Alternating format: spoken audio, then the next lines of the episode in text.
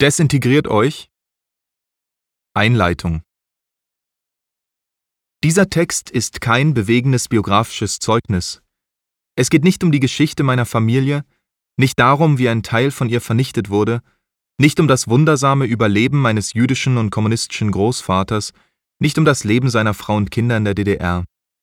In diesem Text geht es auch nicht um meine Erfahrung mit Antisemitismus und ebenso wenig um mein Verhältnis zu Israel, denn Sie alle kennen diese Geschichten bereits, Sie können sie nachlesen, im Kino sehen, bei Klezmer-Konzerten hören oder im Theater erleben. Es ist Ihnen vielleicht nicht bewusst, aber Sie wissen bereits alles über Judenliteratur, Judenmusik und Judenbiografien. Sie brauchen es nur nachzuschlagen. Dieser Text wird anders vorgehen. Er ist der mal unterhaltsame, mal bedrückende Versuch, das deutsche Bild von den Juden zu analysieren und zu fragen, was überhaupt die lebenden Juden und Jüdinnen mit diesem Bild zu tun haben. Ich glaube nämlich, dass die öffentliche Repräsentation von Juden und Jüdinnen mehr über die Selbstwahrnehmung der deutschen Gesellschaft verrät, als über das Judentum.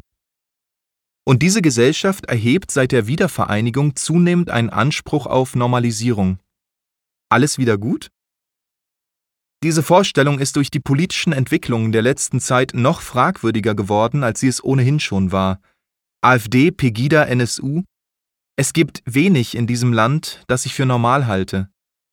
Das zeigt sich ebenso am eigenartigen Verhältnis von Juden und Deutschen, wie an der grundsätzlichen Art und Weise, in der hierzulande über Zugehörigkeit diskutiert wird.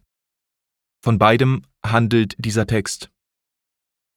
Wenn ich ihn also desintegriert euch zurufe, dann will ich damit auch jenen positiven deutschen Nationalismus problematisieren, der sich hinter Konzepten wie deutscher Leitkultur, jüdisch-christlichem Abendland oder der Gründung eines Heimatministeriums verbirgt. Ich werde eine Kritik dieser Vorstellungen aus einer jüdischen Perspektive formulieren. Das schließt die Analyse des sich wandelnden deutschen Selbstbildes in den vergangenen Jahrzehnten mit ein. Wer von den Juden und Jüdinnen in Deutschland reden will, der darf auch von den Deutschen in Deutschland nicht schweigen.